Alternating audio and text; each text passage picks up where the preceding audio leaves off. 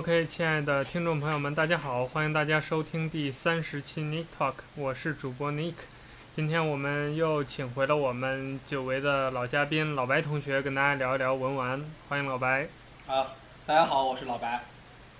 嗯，这个老白又带着我们的文玩系列重新回到了 Nick Talk 啊。这个之前上期节目聊完之后，反响还挺不错的。我老妈还打电话跟我说。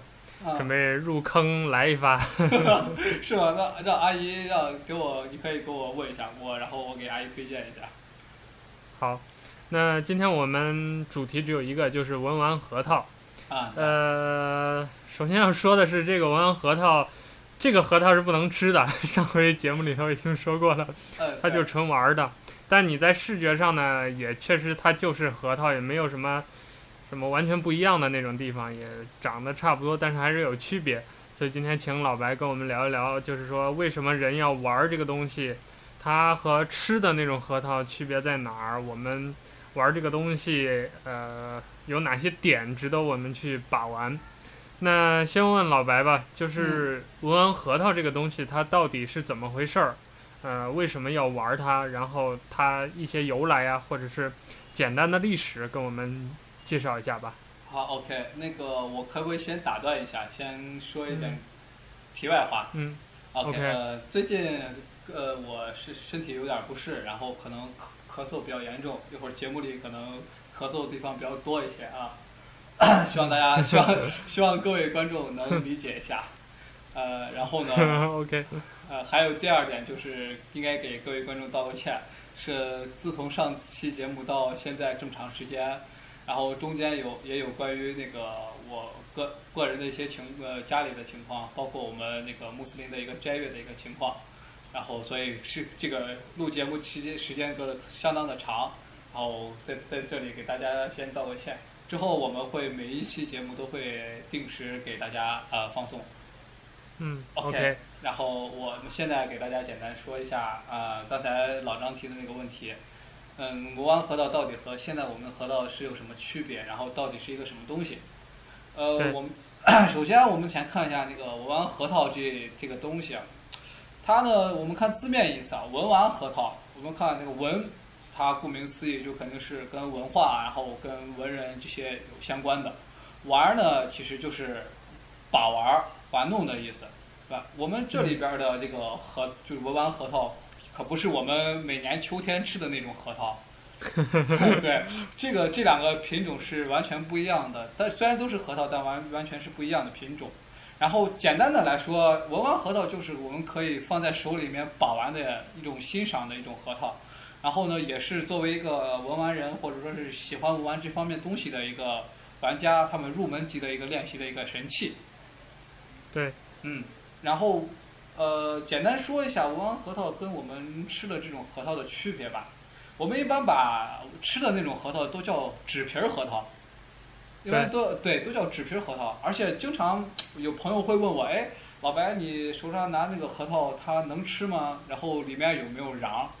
其实啊，文玩核桃其实是有瓤的，也能吃，只不过那个瓤可能特别小，甚至没有指甲盖那么那么多。而且有的、嗯、有的有的一些品种里边，可以说几乎是没有的，没有瓤的，可以忽略不计。其实说白了就是你想吃也硬吃也能吃，也能吃，但是确实没什么吃头。对，就是你得把它弄开砸开了再说。啊、呃，然、嗯、然后呢，一般现在的文玩核桃都是零五年，零五年之呃以前的一些野生的山山核桃，其实就是野生的山核桃，品种比较单一，然后。结的那些果特别的稀少，呃，在零五年之后啊，各个各地方的核农，他们通过嫁接种植的话，就形成了好多一些各个品种，我们市面上能听的听到的各种品种的一些文玩核桃。然后这种核桃呢，这种文玩核桃呢，就是它的皮质特别的厚，不像我们吃的那种纸皮核桃，轻轻一砸，轻轻一夹，它就裂开了。这种核桃的皮质特别厚，不容易开，不容易开裂。然后呢，核桃的那个表面的纹路啊，也是比较深的，也是比较深。果仁儿很稀少，它们里边果仁儿特别稀少，呃，而且品种比较繁多，不是说是这一个样子或者一个样式、一个大小的一个文玩品种，呃，不是即时的那种核桃。嗯，也就是说，嗯其实它是经过人为的一些筛选，加上培养，对就是说专门挑出来这种皮儿厚，然后里头没什么吃的，但是外表比较，呃，比如说有一些花纹呐、或者是这个皮质，它经过把玩之后，它有呈现出一些光泽呀，这类的核桃被人类就是说拿出来当一个物件儿来玩了，对吧？对对对对，准确的说就是被我们中国人就是经常的一些也经常的把玩，然后我们嗯可能马上就马上现在马上到秋天了，我们秋天吃的那种纸皮儿核桃的话，其实就是我们专门供人食用的那种即食的核桃，它那种核桃就是皮儿特别薄，然后它的皮质薄，纹理比较浅，果仁儿一夹一夹开一敲开里边儿特别饱满，我们就可以即食的那种，所以这就是简单的两个一个区别。OK。嗯，啊、那就是说，呃，我们平时在挑选的时候，有没有一些，就是一眼看上去能够断定，比如说这个东西是文玩核桃，或者这东西能吃，有没有比较，呃，可以说比较直接的窍门，或者是技巧，或者是一眼能看上去的一些区别呢？呃，其实这种核桃，文玩核桃现在的卖点就在一些各个城市的一些，呃，比如说古玩市场、文玩市场，这种核桃就是他们的途径就只能在只能在那里能买到。纸皮儿核桃就是果农、核农或者说是卖核桃那些地方，呃，蔬果蔬市场就能买到 OK，啊。那，嗯，你说，OK，呃，文玩核桃其实就是呃，它有个特定的一个专门的卖场，一定是在各个城市的那些就是文化气息比较浓厚的城市，北方城市可能多一些，那些文古玩市场和文玩市场会有。OK，嗯、那也就是说，大家基本上要买这些东西，就到专门的地方，大多数情况就不会买错，对吧对对，会直直奔那儿就可以了。？OK，那应该说这对于新手来说是最直接的了。就是呃，我能想是呃想到的就是有一个问题嘛，就是你比如说在街上一个老头儿扛了半袋子核桃，他说这个东西是文玩，呃，要卖给你，那周围也没有这种环境嘛。那就是说，对于新手来说，可能就挑起来比较麻烦。那如果他不在这儿买，就是这种可能会便宜，但他如果不在这儿买，就是专门去那种，比如文玩市场啊，或是这类的市场，他就容易被坑嘛。就是我能想到，就是有会有这样的问题。啊，对，会会有问题，而且现在也有很多造假的问题。其实对于新手来说，可能就是比较。呃，难判断一些。过后我会会讲一些怎么样挑选真正的文玩核桃。对，我们今天重点其实就是要聊这个，呃，对对对但是先是还是把呃关于文玩核桃一些基本的一些东西跟大家梳理一下吧。就是我想问一下，就是这些东西它主要的产区啊，包括啊、呃，就是比如我们作为消费者啊，玩这些东西的人，在哪些地方比较容易买到，或者说玩。就是我们要玩这个东西的时候，挑哪些地方产的会比较好一些呢？有这个说法吗？呃，有有有，呃，文玩核桃现在基本上产地呢，呃，分的地区还挺多的，但是以北方和北方地区为主。呃，嗯、核桃其实在我们全国地区基本上都有，华北、西北、东北、西南地区其实核桃都有，但是呢，文文玩核桃这个品种只是集中在北京、天津。河北这三个地方的一些山区里边，你像北京的平谷、门头沟，河北的涞水、承德、张家口，还有天津的蓟县等等，这些地方基本上就是，呃，全国全国产文玩核桃的一个大型的基地。哦，就是比如说百分之五十或者八十的东西都是从这儿出来的，是吧？对，可以说百分之八十的东西文玩核桃都是从刚才我说的那些地方出现的。呃，销往全国各地，这个有什么说法吗？是因为它气候吗？还是说土壤？还是有这种文化上的习惯呢？对对对，呃，这个也是有的，在呃气候、土壤方面，那些那那边的地方其实是特别适合种植核桃的，适合核桃的一个生长。然后呢，呃，跟文化其实也有关系，因为那边可能当年就是满呃皇族地区嘛，皇族地区离那儿也近，呃，满清时期。玩文玩核桃的那些王公贵族，包括皇室也很多，所以那边离得也近，种植的也很多。嗯，也确实，看来就是说，经过你刚才介绍嘛，主要就集中在这个京津地区嘛，嗯、就相当于京城这个周围。再往北呢，内蒙古大草原肯定 种不了核桃，肯定不能种了。对对对，嗯，基本上就是在呃京津地区，京津地区特别种的种植的特别多一些。对，那感觉上它这个跟政治文化这些影响还是蛮大的。啊、呃，对，有这些影响。嗯。那下接下来我们就要聊关于这些文玩核桃到底怎么玩的问题了。就是，那首先就请老白给我们介绍一下，到底这些核桃它这个呃有哪些区别，或者说这个文玩核桃里头它有哪些，比如品种啊，或者是一些外形上我们有有哪些不同或者是相似的地方呢？嗯，好，其实文玩核桃一般就是分为三大种，咱经常说的。嗯这三大种就是铁核桃、麻核桃，还有秋子儿。秋子儿这个东西呢，其实跟大家说一下，这个概念不是特别的清楚。呃，很简单，秋籽儿它就是一种长扁形的一种长形椭圆形的椭圆形的一个文玩核桃的一个形状，基本上就是秋籽儿。这种它分为鸭嘴儿、鸡嘴儿，还有子弹头这样的形状，包括枣核这样的形状，一般就是扁。比较扁长或者是椭圆那种长形的，这种核桃呢，就是纹理比较深一些，然后它的毛刺儿比较多，毛尖儿比较多，拿在手里的话特别的扎手，让人感觉就是特别不舒服的那种感觉。然后呢，铁核桃，铁核桃又分了很多种，其他种类，比如说我们常说的蛤蟆头、元宝，加一秒，啊？我说加一秒，对。呃，还有铁球，还有异形。异形其实就是那些呃，可能长相比较奇怪的，不是人为的。现在也有人为的一些异形的文玩核桃。其实我们说的就是自然生长的一些异形核桃，比如说核桃那个三棱，有棱角的那个三棱的核桃，或者说是四棱的这些品种，就是比较的呃比较受喜欢一些。而且它们这个铁核桃的特点就是纹路比较浅，它们的纹路比较浅，而且个头呢比较大。个头特别大，嗯、拿在手里就是那种胖胖的那种，就一般都是铁核桃，是吧？对对对，胖胖的，而且它们的那个尖儿比较小一些，因为核桃可能我们看核桃，它上面不是有尖儿嘛，分上中下那种，嗯、核桃的尖儿特别的小，所以这个看起来就是个铁核桃。哦，就是那种长得跟那种，比如小南瓜似的那种，就一般是这样的，是吧？对对对对对。然后呢，麻核桃可能我们听的最多的品种就是麻核桃。也而且也是市面上最受欢迎最多的一个品种，就是麻核桃。麻核桃又分，呃，其中又分狮子头、虎头、官帽、公子帽、鸡心、罗汉头等等。这些品种就是我们经常在市面上听到的，或者说是听那些喜欢玩文玩的人经常说：“哎，你这个虎头，或者你这个官帽怎么怎么样？”就是这个麻核桃的一个品种，也是文玩人最喜欢的一些品，最受欢迎的品种。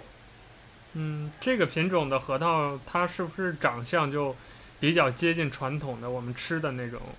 对对，而且长长相特别传统一些，而且有也分的比较多，分支也比较多一些。有的可能就是树，呃，树龄二十年以上的那些老核桃也很多，而且它们的那个麻核桃其实大小个头非常的多，大小个头都不一样，也有长形的，也有扁圆形的，也有椭圆形的。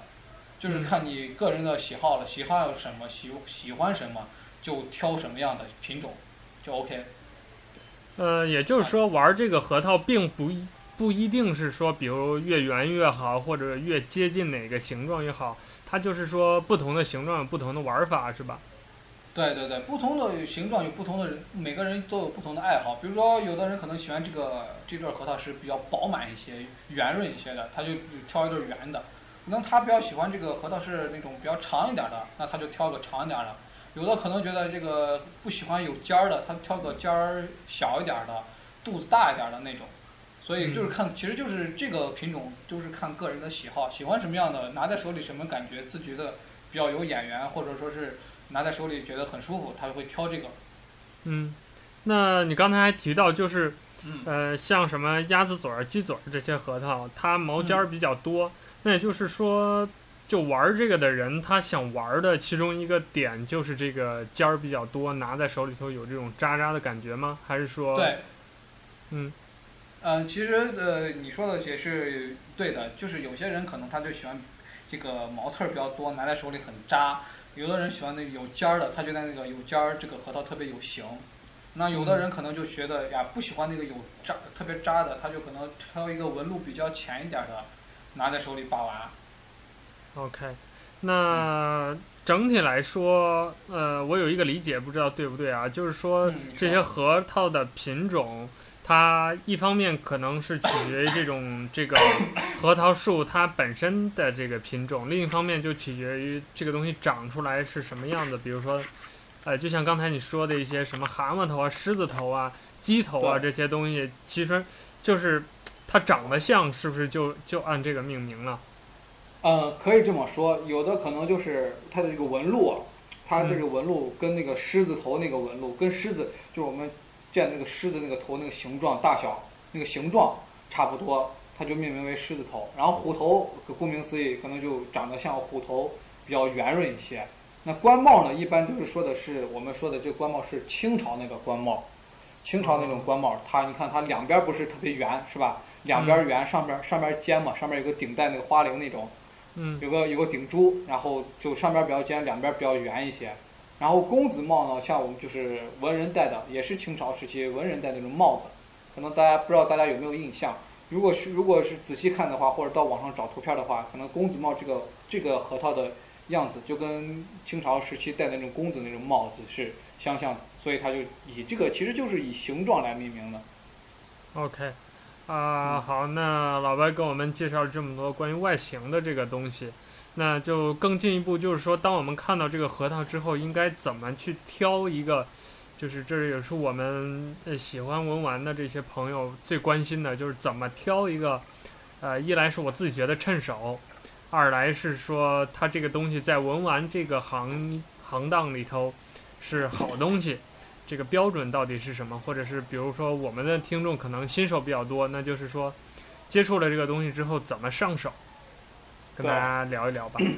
啊，刚好我们这个下面就要聊一下文玩核桃一个挑选，这也是本期节目比较重点的一个地方，就是为大家介绍一下怎么样挑选自己心仪的一对核桃，或者说是作为新手怎么样能挑一对好的练手的。呃，我大致总结了有四点。嗯。四个字：摸、闻、听、看，这四点。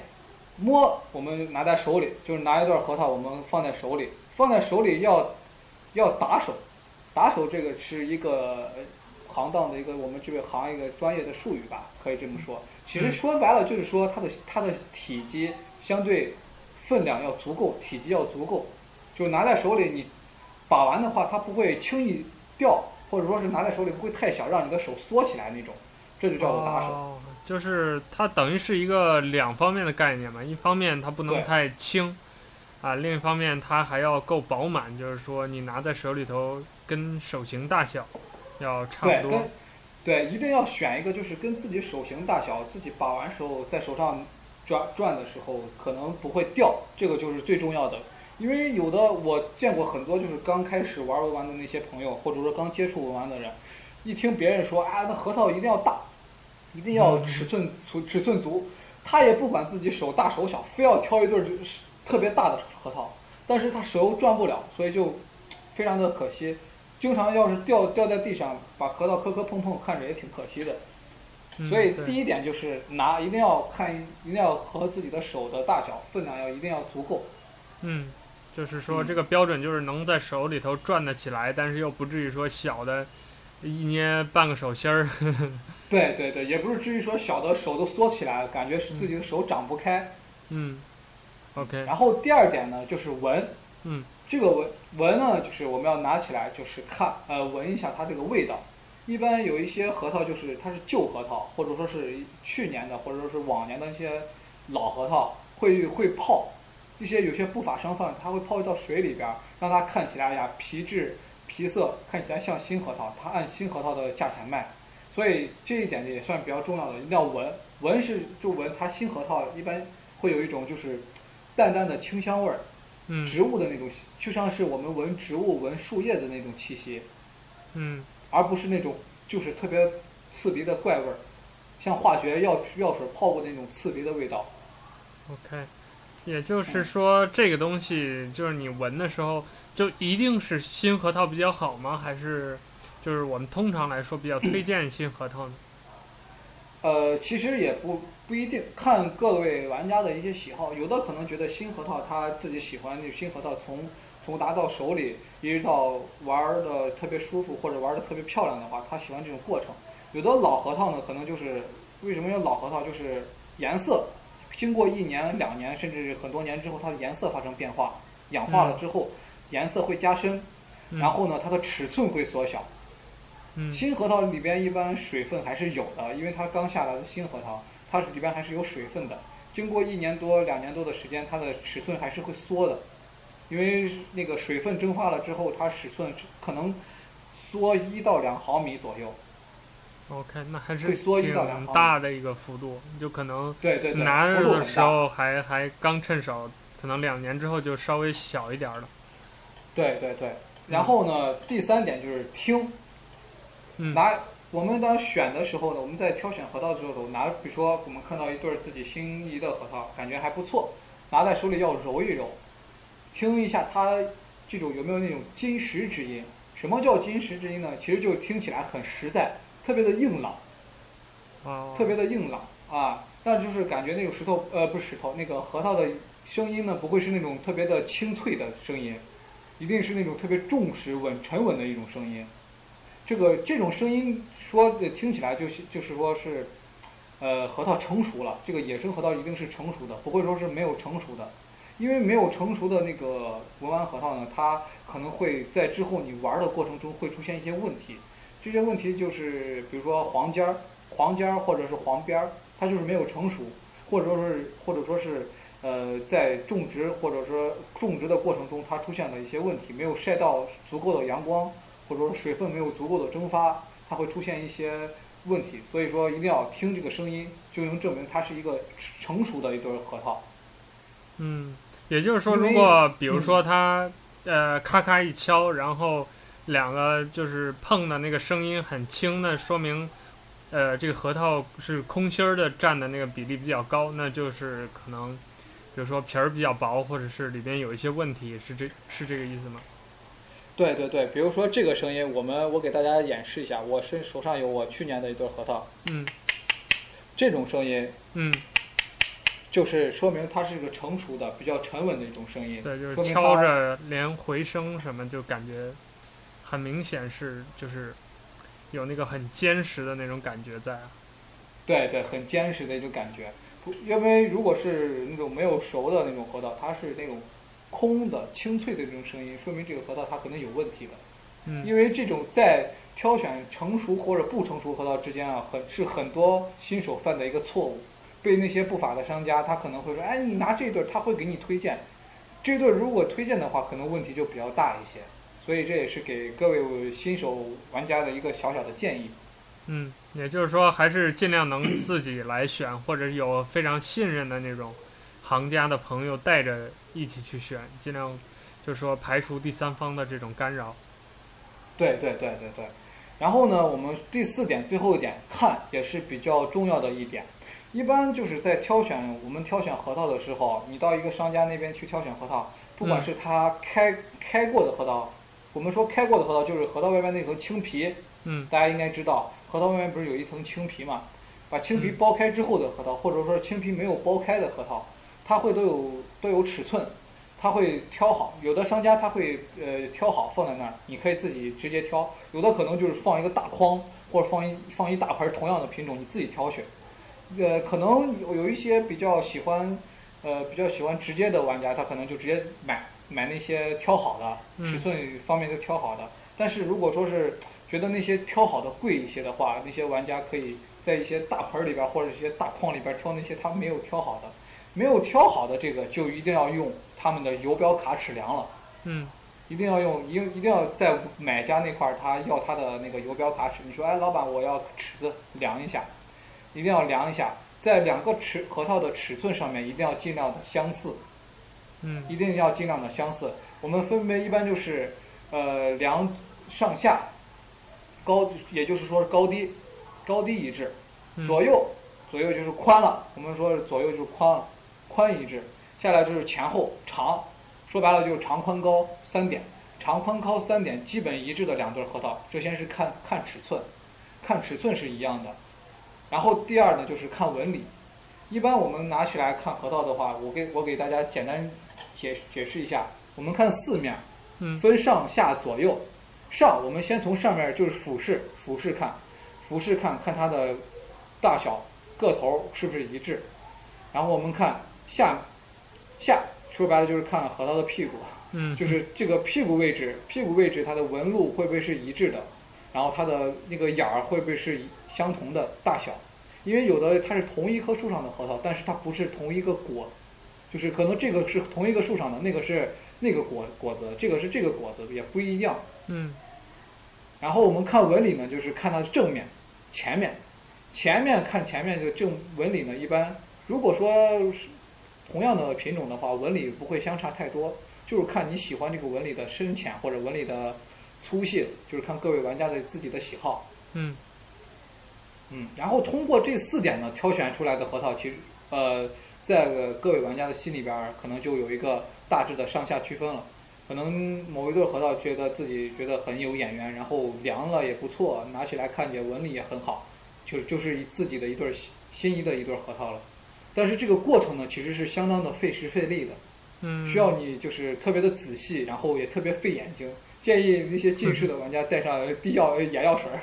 那就是 有没有大概的一个，比如说，通常你在这个文玩市场转大概转多久，或者是，呃，挑多久能够得到这么一副，就是说自己觉得还不错的核桃？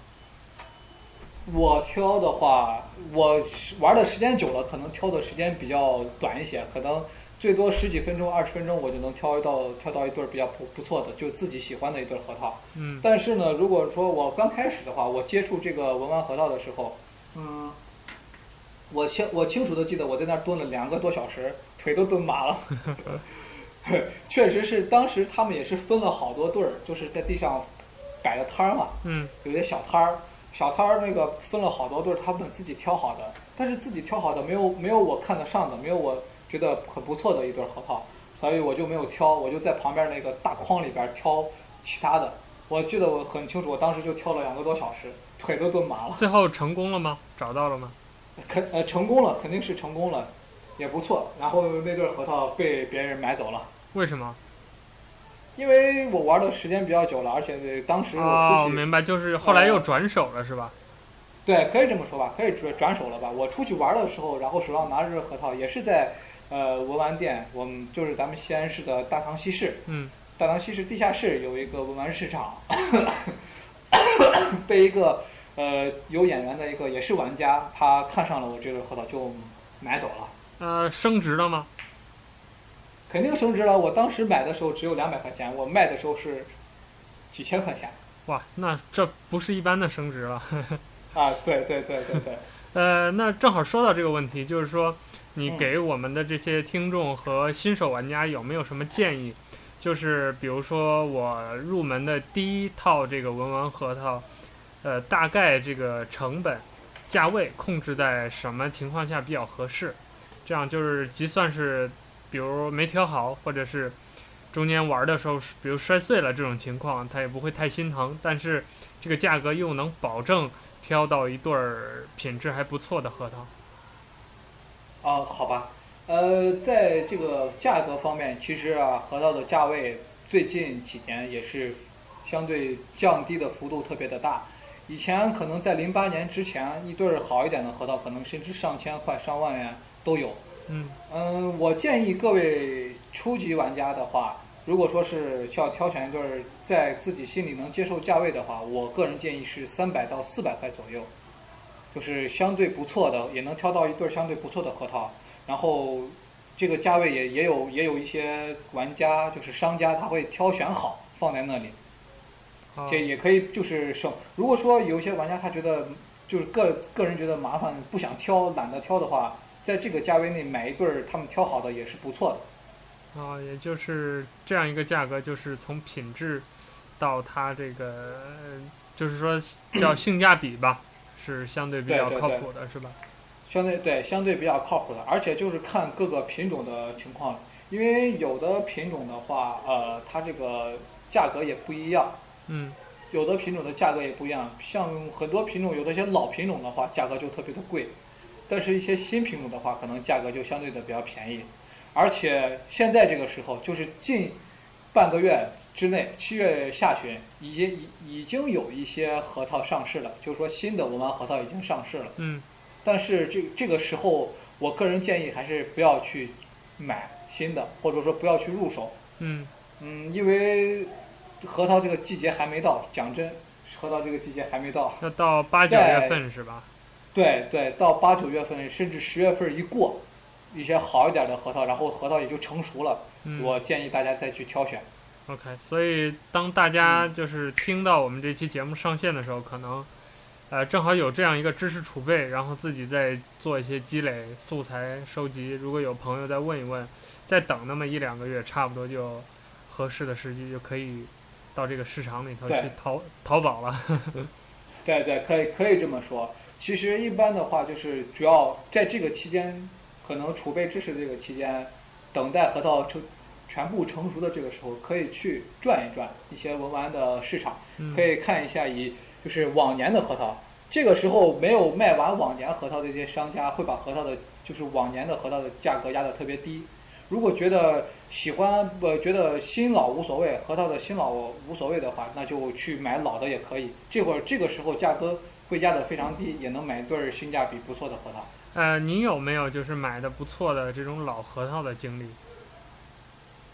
没有，因为我觉得老核桃他们都是挑剩下的，我就不不去。哦。因为去年的，比如说去年的核桃，嗯，他们今年压的价特别低，没有卖出去，那肯定都是别人挑剩下的呀。他们没有挑好的，嗯、没有挑没有挑的特别好的，所以我不太爱买那些往年的老核桃。也就是对于你像你这样的可以说老玩家的老司机，就已经过了这个挑这样核桃的阶段了，嗯、是吧？对对对。嗯，那就是我们的新手玩家可以拿这个去练练手，最起码练练挑啊，练练眼呐，啊、呃，像刚才老白说的摸啊、闻啊、听啊、看啊，都可以上手先试一试。呃，感受一下挑选的这个过程，如果价格合适，那买一两副，呃，拿到手里先玩一下也 OK。等今年的新核桃再上了，完了，经验更丰富一点，可能这个一上手来挑的东西更好一点。哎，对，而且也有一些核桃就是特别特别便宜，可能十几二十块，不到一百块也能买到，也能买得到。这种核桃就是拿来练手了。嗯。这种能把成吗？就是说玩几年之后，它，比如说这个呃上面包浆啊，各方面啊，有有有希望吗？有，每每一对儿其实只不管是什么价位的，它都有包浆。每只要时间成熟，时间足够，你有足够的耐心去打理它，它一定会形成非常好看的一个包浆的。OK，那就是说，其实大家买的这个东西也是不会亏的，你只要。它不像有什么质量问题，什么劈了呀，或者是哪儿缺一块儿，不要有这种外形上的问题，那基本上大家拿到手里头都不会亏了本儿，是这个意思吧？对，嗯，啊对，其实呃，像您刚才说的那个，比如说缺了一块呀，或者劈了呀、裂了呀之类的，都是后期你拿到手上之后后期出现的问题。嗯，对，买的时候肯定没有人奔着那个买，嗯、买的时候肯定直接包着吃了。买的时候肯定没问题，商家也不会说是把烂的或者是裂的他卖给你，你肯定会会挑选呃很好的一些核桃。嗯。但是呢，就是在后期自己可能打理的问题上，处理的核桃的问题上面可能会出现一些问题，这就是以后商呃玩家需要自己多注意的一些地方了。对。呃，嗯、那我们呃聊了这么多啊，最后老白再给我们总结一下吧，就是说我们。玩这个文玩核桃，它到底玩的这个点在哪里？就是说，呃，上次我们节目里头其实也有提到，就是说这个世界上有这么多的东西，对吧？但是我们这些人，尤其是中国人，偏偏选出了一些，比如木剑呐、啊，或者一些玉器啊，一些陶器、一些瓷器，这些小的东西专门来玩儿。那这个文玩核桃，核桃这个东西怎么就慢慢的被人玩起来，当做一个文玩这个东西来玩了？呃，我记得在上一期的节目里，我好像简单的说过文玩核桃的由来。嗯、我记得应该说过，如果有新的朋友、听众朋友们，应该可以能记着。我上一期节目说过，在这里我就不多说了。我为了节省大家时间，嗯，我就简单说一下我们为什么要玩这个文玩核桃，为什么会喜欢这么多人会喜欢这个文玩核桃。呃，一般我们刚才说核桃的上面的那些棱角呀、尖刺儿啊，包括凸起的一些纹理呀。我们会用这个核桃的一些，我们采用揉、搓、压、扎、捏、蹭、滚等这些在手上运动的一些技巧。嗯。运动双手，我们在双手上面按摩，呃，按摩。然后呢，我们手上不是有很多穴穴位嘛？嗯。它通过揉搓这些核桃，把玩核桃，起到一个刺激手上的穴位的一个作用。然后呢，起到一个按摩的作用，达到一个就是经脉的一个疏通。然后活血化瘀，一个按摩的一个功效。其实呢，呃，不是有首诗，好像是乾隆说的吧？就是，呃，是呃，好像是，哎呀，我具体怎么忘了。呃，上期节目有说过嘛？什么活到八十九之类的什么东西？对对对对对，核桃不离手，活到八活到八十九啊之类的。嗯、对对对。啊，这个就是其实就是一个按摩的一个作用，按摩的作用达到一个。呃，也不说是强身吧，但是健体肯定是有的。嗯。如果说，比如说，我建议那些玩家，比如说手呃经常坐电脑跟前办公的，经常玩手玩手机的，经常玩电脑游戏拿鼠标的那些玩家，我建议他们，我建议他们呃一人入手一个核桃，不管是成色怎么样，起码起到一个按摩的作用。我们不是经常说听到网上说什么鼠标手啊，或者什么。手机手啊之类的，嗯、就是长时间的玩游戏、打游戏，鼠标打捏手拿鼠标，这个手的肌肉已经变形了，或者说是肌肉开始痉挛了，可以用核桃按摩按摩，嗯、起到一个活血的作用，也是有有好处的。其实说白了就是一种手部局部的这个锻炼嘛，手拿这个东西绕一绕、玩一玩，然后保持自己的这个，其实就相当于被动的进行了一个活动嘛。就有很多人，他如果你专门让他去搞运动，什么把手按一下，这好多人都意识不到。但是他手里拿个东西玩一下，可能就灵活一点啊，然后这个手各方面能活动一下，不至于就像你刚才说的什么鼠标手啊、键盘手啊这些，死死的保持那个姿势嘛。是是是，而且，嗯、呃，通过就是这个按摩的作用的话，我们可能知道我们身体的哪些地方会出现的问题。一般比如说，那、呃、因为我们咱们中国人不是都是亚健康的身体状态嘛，我们拿到一个核桃的话，拿一个的也可以，就是两个手把核桃拿起来，然后在手手心里边整个手给它揉搓的话，你会发现手掌会变红，手掌会变红，然后手掌手的某些部位可能会泛泛红，会疼痛，这个说明你的身体的内内脏内部有某个地方可能有问题，心脏呀、脾呀、胃呀这些地方。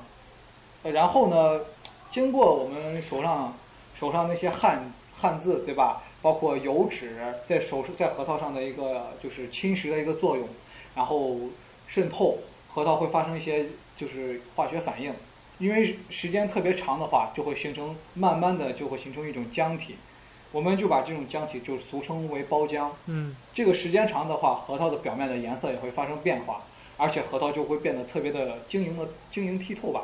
就像，呃，核桃表面就好像有一层油一样，特别的油润，特别的剔透。嗯。就像玛瑙，不，可能大家会大家知道玛瑙那个样子啊，特别的漂亮，红润一些。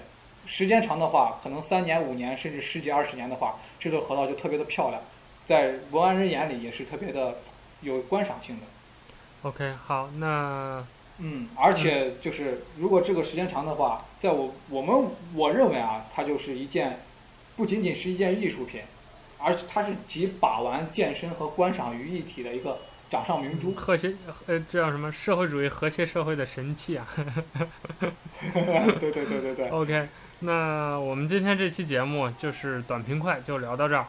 啊、呃，因为我们这是一个上次其实节目里头都说了，但是当时我们还没有就是很明确的计划说这个东西，比如会不会有续集，然后续集到底做成什么样子。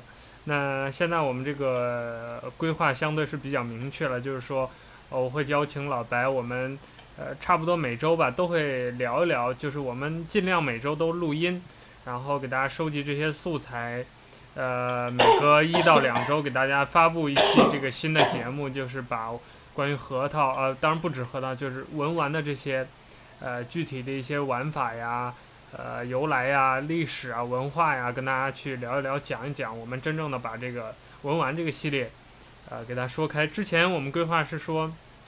当时呃想那个老白这边想开一个新节目，作为我们 NTP 旗下的一个新的领域。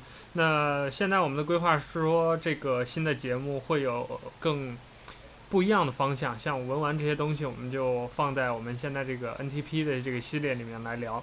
那等老白最近忙完之后，他抽出更多的时间，会专门跟我们做一期节目。这个节目是其实是关于时政的，也是我们很多。听众小伙伴儿，这个天天催更就想听我们聊这些东西的，所以可以提前跟大家剧透一下，呃，当然也时间不会太长，每一期节目在大概在半小时左右，呃，所以到时候大家也可以期待一下。那我们这个文玩的系列呢，今天就告一段落，我们接下来会尽量的每周都保持这个更新的频率，或者每两周，让大家听到这些关于文玩的把玩的技巧和呃当中一些有意思的故事。我还想说，就是比如说，大家有一些包括文玩类的一些问题啊，或者说是一些疑问，可以在我们的节目里面留言，然后我在某一期节目会给大家总结一下，然后为大家一一解答。对，所以就是生活当中，如果我们听众有认识我的，那你就通过各种方式反馈给我就 OK 了。那如果不认识的，我们的官方网站还有我们这个节目的 show note 里面都有我们的。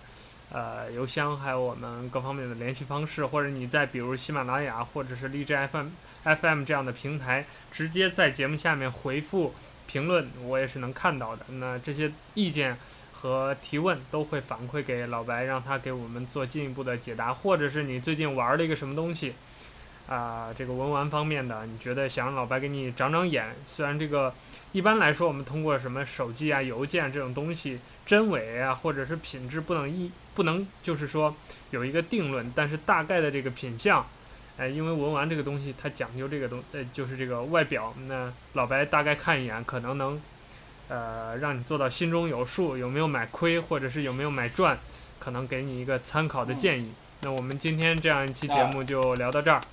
呃，希望大家继续关注我们 NTP 和 NTP 旗下的其他节目。那拜拜，拜拜。